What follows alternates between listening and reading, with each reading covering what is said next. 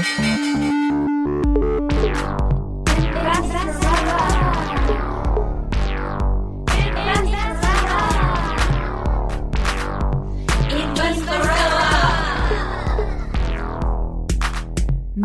Larissa Krawitz. Hallo, liebe Investorellas. Heute haben wir etwas ganz Spezielles für euch. Es ist eine Premiere in unserem Podcast. Wir haben nämlich eine kleine Bonusfolge für euch mit einem Bonus-Interview auch zu dem Thema Gold und Edelmetallinvestments. Es gab sehr, sehr, sehr viel Resonanz zur Goldfolge und deswegen machen wir da quasi ein kleines Interview-Update und haben heute einen speziellen Gast, nämlich die Frau Andrea Lang von der Münze Österreich. Für diejenigen von euch, die es nicht wissen, die Münze Österreich stellen, wie der Name schon sagt, Münzen her, wie zum Beispiel die Wiener Philharmoniker. Aber die Münze Österreich sind auch diejenigen, die diese wunderschönen Goldbarren mit dem Hologramm herstellen, die ich persönlich sehr gerne sammle. Aber darüber weiß die Frau Lang wesentlich mehr und deswegen werde ich sie gleich dazu befragen. Liebe Frau Lang, willkommen hier in unserem Studio und im Investorella Podcast. Es freut mich sehr, dass ich Sie hier für das Interview gewinnen konnte. Sie leiten das Marketing der Münze Österreich. Könnten Sie einmal kurz erzählen, was die Münze Österreich macht, für all diejenigen, denen das kein Begriff ist? Ja, die Münze Österreich ähm, produziert seit 1194, also tatsächlich 1194, die Münzen des Landes in den unterschiedlichen politischen Formationen, die es da halt hier auch einmal gegeben hat. Das ist ja auch eine lustige, sehr lustige Gründungsgeschichte. Die Münze Österreich produziert einerseits eben die Euros, die jeder von uns in der Geldtasche hat, hier am Heumarkt gegenüber vom Stadtpark im Zentrum von Wien. Und darüber hinaus produzieren wir auch Münzen, die Menschen einander gerne schenken, weil einfach schöne Motive drauf sind. Die sogenannten Sammlermünzen oder eben auch Anlageprodukte. Das sind einfach im Wesentlichen Edelmetallprodukte, die verkauft werden zu einem Preis, der sehr nah am sekündlich gehandelten Edelmetallpreis ähm, verkauft werden. Ganz ein wichtiges Produkt ist natürlich der Wiener Philharmoniker, so heißt die Anlagemünze aus Österreich und die ist weltweit sehr beliebt. Wie funktioniert dieser, dieser Produktionsprozess genau? Wie planen Sie Ihre Münzserien? Wie funktioniert die physische Produktion? Also wird da das Gold, kann ich mir das so vorstellen, dass wie in einem Film, dass in einem riesigen Panzerfahrzeug das Rohgold angeliefert wird und Sie pressen das dann in Münzen und schmelzen das ein in kleine Baren und dann kommen tolle Hologrammlogos drauf. Wie, wie kann man sich das so vorstellen? Ja, ganz genau so. Es kommen tatsächlich die Panzerfahrzeuge, die kommen und gehen hier ständig. Ähm, auch wenn Münzen ausgeliefert werden, Produkte ausgeliefert werden, wird das natürlich bewacht. Manchmal sieht man dann auch die Polizei davor und dahinter fahren, wenn große Mengen geliefert werden. Wir sind schon ein bisschen, die Leute nennen das die Kunden, das an die Kunden ist das eingefallen. Ich finde das wahnsinnig sympathisch und entzückend. Sie nennen uns das Third Nöx von Österreich. Wir bieten ja jetzt auch an, dass wir für Kunden einlagern und eben das berühmte Fort Knox in Amerika, dass wir das Fort Knox sind, finde ich wahnsinnig entzückend. Ja, und tatsächlich ist es so, es wird das Rohmaterial hier angeliefert, äh, wir schmelzen das ein, also das wird wirklich mit wahnsinnig hohen Temperaturen hier in einem riesigen Schmelztiegel. Das ist wirklich so romantisch, wie man sich das eigentlich vorstellt. Da wird dann das flüssige Metall äh, gegossen und ich sage dann immer, das schaut dann aus wie ein riesengroßer Heuballen. Natürlich ist es kein Heu, sondern Edelmetall. Äh, das kommt dann in so langen Strings raus, also in langen Streifen, ähm, und wird dann aufgewickelt in sogenannte Coils. Und das ist das, was mich an dieses Bild von einem Heuballen erinnert, äh, hat einen wahnsinnigen Wert. Und dann wird in diesem äh, Gebäude, das eigentlich ausschaut von außen wie ein schönes altes Wiener Palais, aber schon als Münzprägestätte gebaut wurde, wird dann eben diese ähm, etwas dickeren äh, Edelmetallstränge werden dann ausgewalzt und dann wie beim Keksebacken wirklich ausgestanzt und alles, was übrig bleibt, wird natürlich wieder eingeschmolzen. Also es ist ein ewiger Kreislauf. Was ich noch dazu sagen möchte, ist, uns ist da hier sehr wichtig, dass wir wirklich drauf schauen, äh, wie wir zu diesem Edelmetall kommen. Wir arbeiten vorliebend gern mit Recyclingmaterial, weil wir das vom ökologischen Standpunkt als die sinnvollste Variante finden. Das ist schon einmal ausgegraben worden. Ähm, und wird sozusagen jetzt ewig weiterverwendet, weil jedes Stückel äh, und Gramm und Milligramm an Edelmetall, das irgendwo zu finden ist, auch zum Beispiel in alten Mobiltelefonen, wieder wieder recycelt. Natürlich Schmuck, den man dann irgendwann einmal von der Oma vielleicht bekommen hat und nicht mehr in Mode findet. Alles Mögliche. Es gibt ja auch Eheringe, die eingeschmolzen werden können, äh, angeblich. Also da gibt es halt vieles, was da äh, immer wieder im Umlauf ist und mit dem wir sehr gerne arbeiten. Und wenn wir neues Metall ankaufen, achten wir auch sehr genau darauf, wo wir es herbekommen, dass es auf keinen Fall das Konfliktregionen ist, dass da hier ähm, nicht Kinderarbeit involviert ist und dass hier wirklich ein Rückbau, sofern das eben möglich ist, ähm, eine Renaturisierung dieser Regionen stattfindet, weil man muss man auch ganz ehrlich sagen, da hat es in den vergangenen Jahrzehnten vielleicht auch einzelne Regionen der Welt gegeben, und die gibt es angeblich immer noch, wo hier einfach nicht geachtet wird. Und die Münze Österreich ist, glaube ich, in einer Position, wo wir uns leisten können und wo wir auch aufgefordert sind, äh, hier wirklich Sorgfalt walten zu lassen. Und das machen wir auch. Also das ist ein, ein, sehr, sehr guter Beitrag zur Nachhaltigkeit. Das heißt, bei der Münze Österreich kann, kann ich als Investorin auch davon ausgehen, dass ich möglichst nachhaltig produziertes Gold, egal ob ich es in Münzen oder Bahn kaufe, bekomme. Ja, ganz genau. Mir ist das auch persönlich ein wahnsinnig großes Anliegen. Es gibt dann immer noch das Thema, ob wir auch kleinst äh, unterstützen, also so den, was Fair Trade macht. Ähm, da muss ich aber dazu sagen, dass ich mich mit dem Thema nicht viel beschäftigt habe und draufgekommen bin, das Schlimmste, was man in der Goldproduktion machen kann, ist Quecksilber einzusetzen. Also Sie kennen vielleicht das alle aus dem Western, Death Valley. Death Valley heißt deshalb Death Valley, weil dort eben Golfschürfen äh, betrieben wurden ist und dieses, äh, dieses Scheiden von Edelmetall vom Gestein, also dieses Rauslösen mit Quecksilber gemacht wurde. Das ist wahnsinnig effizient. Nur Quecksilber ist, ähm, hat eine Halbwertszeit fast so schlimm wie Radioaktivität und das bringst du sozusagen nicht mehr weg und da wächst nichts mehr und alles, was du damit verunreinigst, verunreinigt äh, den Boden, die Natur, ähm, das gesamte Ökosystem und das ist eine absolute Katastrophe.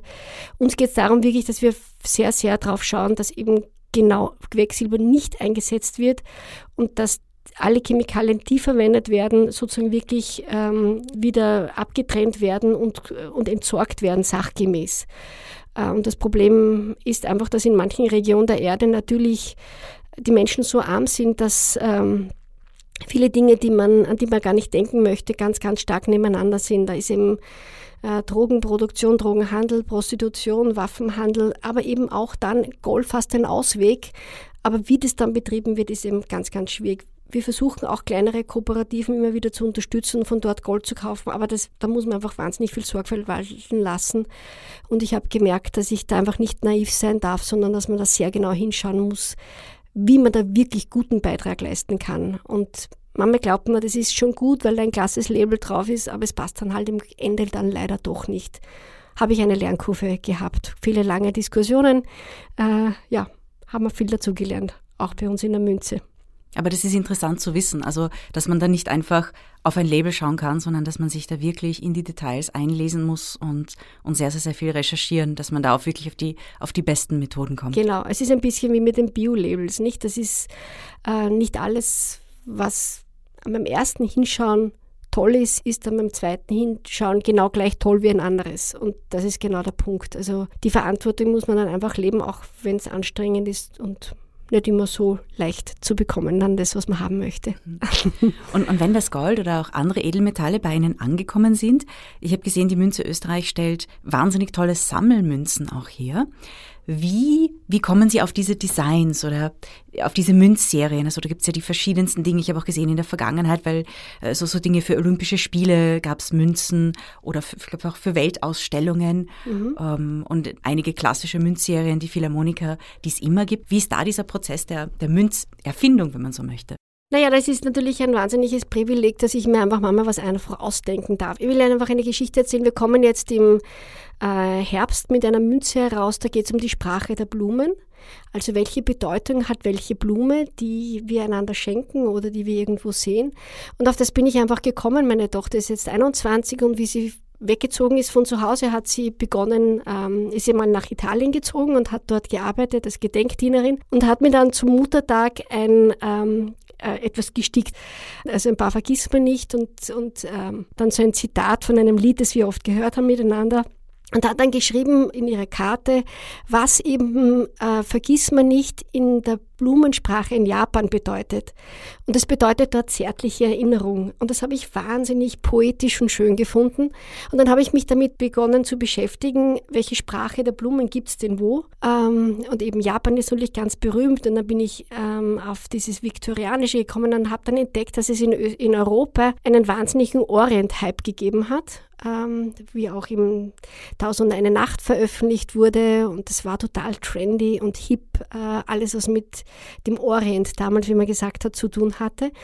Und da hat man eben auch eine hochkomplexe Sprache der Blumen entdeckt, die eigentlich eben aus dem Orient kommt und eigentlich angeblich aus diesem Thema, wie Frauen im Orient miteinander und in ihrer Struktur kommuniziert haben. Dass man eben sozusagen, man gibt einander Gegenstände, Blumen, das ist fast in Gedichtform, man muss fertig denken, was der andere gedacht hat. Und in diesem ähm, Biedermeier und viktorianischen Europa, das doch etwas repressiv war, ist dieses, ich kann dir etwas schenken, ich kann dir etwas geben und das hat eine Bedeutung, die außer uns zwei jetzt gar nicht jeder so mitbekommt, ist wie eine Bombe eingeschlagen. Das haben die Leute fantastisch gefunden. Und mir hat das so gut gefallen, dass wir jetzt eben eine Münzserie machen ähm, mit der Sprache der Blumen und ähm, wir wirklich auch Blumen gepresst haben und sozusagen diese ganz feinen, zarten Strukturen der Blumenblätter auf Münzen wiedergeben können. Ja, also so entsteht es einfach oft. Einfach durch einen Zufall, etwas, was jemand bei uns im Team gut gefällt, jemand hat eine Idee und dann machen wir was draus. Ich wird auch ein Buch dazugeben und es wird sehr hübsch werden, weil da gibt es eine schöne Kassette mit einem Buch, mit diesen Münzen drauf. Ähm, ja, also ich glaube, das wird wieder etwas sein,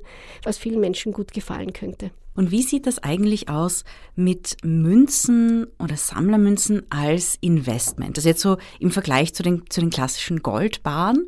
Also ich habe einmal gehört, dass äh, der Grund für Münzen ist, dass in der Vergangenheit gab es gelegentlich Goldverbote und Münzen waren generell nicht davon betroffen, weil sie als Sammlerobjekte gelten. Wie ist da der Unterschied zwischen Baren und Münzen aus Sicht einer Investorin und vor allem auch, wenn ich jemandem ein Investment schenken möchte? Ganz ehrlich, ich finde Sammlermünzen ein wahnsinnig hübsches Geschenk und auch wertiges, weil es natürlich einen inhärenten Wert hat des Edelmetalls. Man muss aber auch ganz ehrlich sagen, dass der Aufpreis auf eine Sammlermünze weit höher ist als wie zum Beispiel bei einem Wiener Philharmoniker oder bei einem Baren. Einfach weil da halt einfach, das muss neu designt werden, das wird vermarktet, äh, gibt es eine hübsche Verpackung dazu. All das bezahlt man eben dann. Also wenn ich jetzt ähm, einem Kind zum Beispiel schenken wollen würde, etwas, was regelmäßig oder wie auch immer, ich möchte jemand einen zum, zur Geburt zum Beispiel einfach etwas schenken, was einen langen, wo ich davon ausgehen kann, dass es länger an einen, einen großen Wert hat, dann würde ich auf jeden Fall zu einer Anlage, einem Anlageprodukt greifen. Ob das jetzt eine Münze ist oder ein Barn, hängt davon ab, wie hoch das Einmal-Investment ist. Also wenn Sie jetzt sehr begütert sind und Sie möchten einem Kind etwas schenken zur Geburt, ich sage mal 50.000 Euro, dann würde ich einen Kilo Bahn kaufen, weil das der geringste Aufpreis ist auf den täglich gehandelten Goldpreis. Wenn ich aber jetzt daran denke, dass ich das wieder verkaufen möchte und das vielleicht in kleinen Stückelungen verkaufen möchte, weil ich ja nicht einen Kilo Bahn heute verkaufen möchte und dann wieder 50.000 Euro dafür bekommen oder was immer dann der Gegenwert ist, sondern vielleicht nur einen Teil kann ich ja nicht eine Ecke runtersägen von den Bahn, sondern äh, ich würde vielleicht dann eben eben überlegen, dass ich kleinere Einheiten, die ich gut handeln kann. Der Vorteil von einer Münze ist einfach, ähm, ich möchte es einfach mit einem Brand vergleichen, wie mit einem Auto. Brand. Wenn Sie am Sekundärmarkt eine gewisse Automarke wieder verkaufen möchten, haben die einen unterschiedlichen Wiederverkaufswert. Und so ähnlich ist es eben auch beim Gold. Ein Wiener Philharmoniker hat einen höheren Wiederverkaufswert, weil es ein anerkannter Brand ist und da einfach auch eine gewisse Fälschungssicherheit da ist. Ganz ehrlich muss man sagen, bei einem Kilobahn, den Sie hier bei, in Österreich bei einer Bank kaufen oder wieder verkaufen, wird nicht viel passieren. Wenn Sie es aber irgendwo auf der Welt dann wieder zu Geld machen möchten, haben Sie wahrscheinlich mehr Schwierigkeiten, als wenn Sie mit einer Münze wieder mit einer Philharmoniker kommen, weil eben das sozusagen eine eine gewisse Form, ein standardisiertes Motiv ist, wo es auch ein paar Elemente drauf gibt, die ich Ihnen jetzt nicht verraten kann, wo man eben diese Fälschungssicherheit auch dran erkennen kann. Aber jeder Experte erkennt es, jeder Bankmitarbeiter, wo Sie dann oder ein Händler, wo Sie das dann eintauschen möchten, wieder Gold zu Geld machen, ähm, da ist eben das ein Vorteil. Der hohe Vorteil von Gold insgesamt ist die Liquidität. Ich kann sehr schnell Gold zu Geld machen und natürlich auch umgekehrt. Äh, und das ist einfach, glaube ich, das Wichtige, dass ich das eben weltweit machen kann. Ich glaube, das haben viele Menschen immer wieder in, den, in der Geschichte erlebt, wie wichtig das werden kann. Alle hoffen, dass wir nicht in die Situation kommen, aber dennoch, man sollte das nicht außer Acht lassen.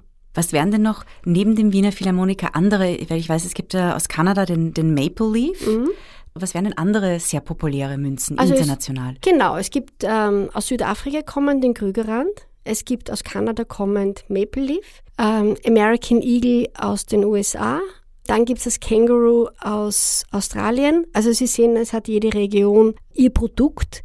Ich glaube, das Wichtige ist einfach, dass wir in Österreich hier europäische Werte vertreten in der Produktion, in dem, wie wir zu unserem Edelmetall kommen, dass wir hier eine Sorgfalt an den Tag legen, eine äh, Produkttreue, eine Verlässlichkeit, die, glaube ich, uns international kaum jemand nachmacht, kaum nachmachen kann, weil wir einfach auch in staatlichem Eigentum sind und hier da wirklich sehr geschaut wird und das schätze ich sehr. Wir sehen uns alle als Zwischenträger. Wir haben ein Erbe bekommen, auf das wir aufpassen müssen. Es gehört den Österreichern und es gehört nicht irgendeinem Shareholder, der jetzt schnell Kohle machen möchte, wenn ich das so flapsig sagen darf. Und ich glaube, da ist einfach eine andere Philosophie dahinter. Also darum glaube ich, ist wirklich eine andere Verlässlichkeit gegeben bei unserem Produkt. Und was man als Österreicher auch nicht ganz vergessen darf, der Gewinn, den wir machen mit dem international erwirtschafteten ähm, Handel, der geht wieder zurück in den Staatshaushalt. Also wir helfen dann auch, eine Pandemie zu finanzieren. Das macht mich persönlich ein kleines bisschen stolz, da freue ich mich drüber. Mhm. Das ist wirklich gut zu wissen, eben auch aus, aus, aus Kundinnen, aus Investorinnen-Sicht.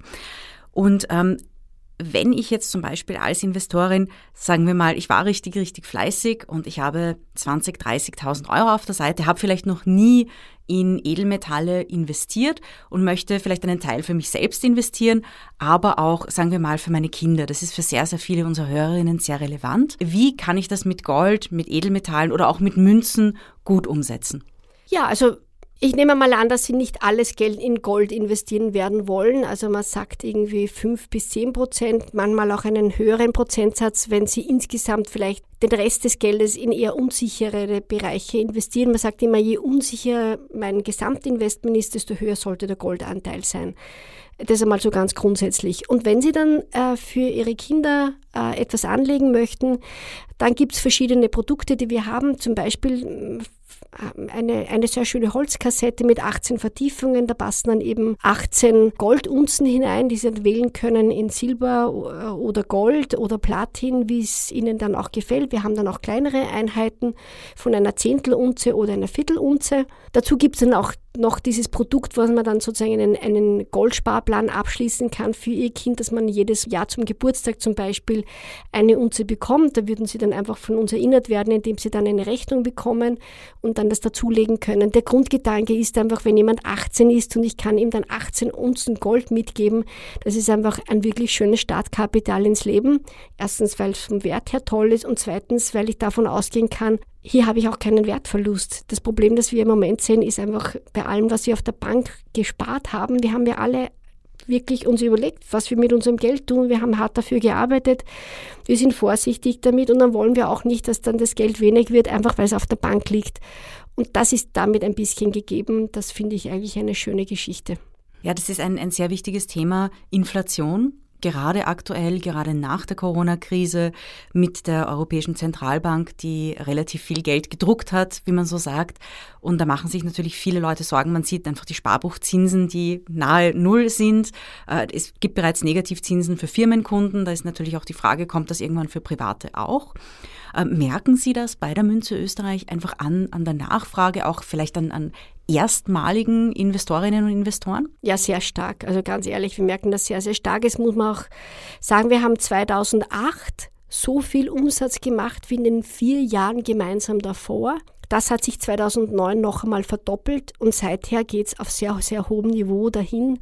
Äh, wir merken sehr wohl, dass die Menschen verstanden haben, man muss sich gut überlegen, wie man sein Geld absichert. Es bemühen sich alle und äh, die Wirtschaftspolitik ist in einer schwierigen Situation. Die Pandemie konnte niemand vorhersehen. Aber natürlich sind die ähm, wirtschaftspolitischen Instrumente, die zur Verfügung stehen, nicht immer gut für den Einzelnen, äh, wenn ich jetzt Ersparnisse habe. Und da muss man einfach gut darauf achten. Und Gold ist hier ein sehr, sehr gutes Mittel. Und viele haben jetzt zu Gold gegriffen und das merken wir sehr stark. Viele äh, sind auch froh, dass wir jetzt so Services anbieten, wie dass man eben das Gold nicht nur bei uns kaufen kann, sondern auch bei uns einlagern.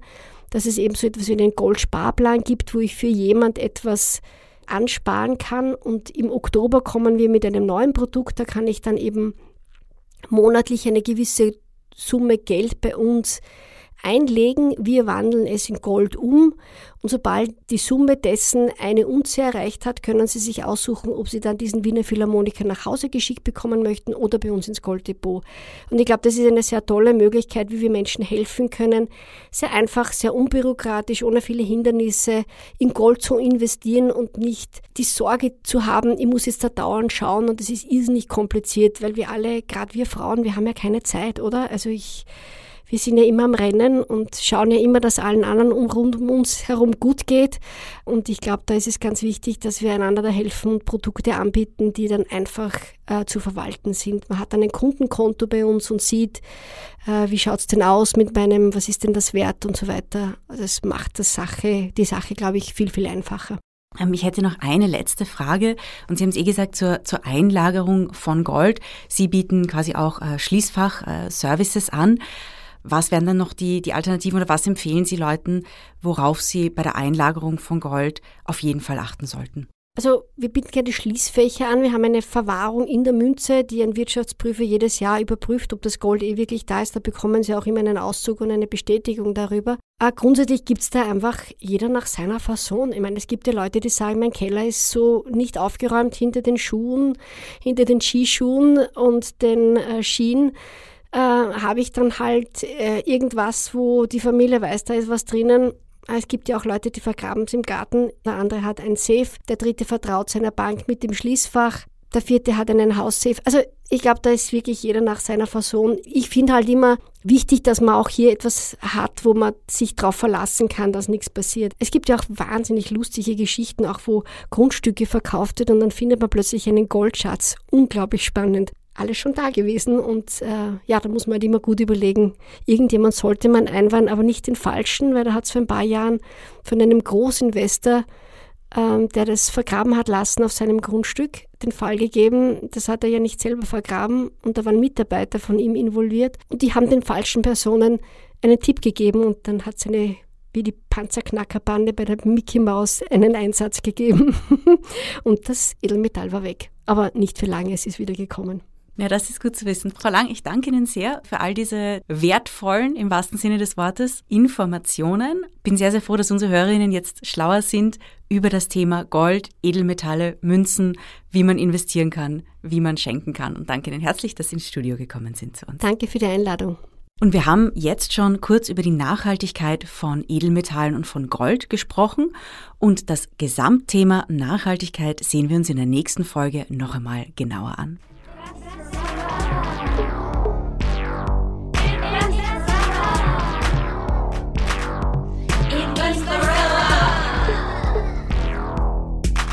Mit Larissa Krawitz. Dieser Podcast wurde präsentiert von Oh, wow.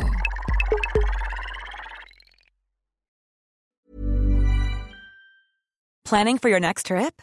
Elevate your travel style with Quince. Quince has all the jet setting essentials you'll want for your next getaway, like European linen, premium luggage options, buttery soft Italian leather bags, and so much more.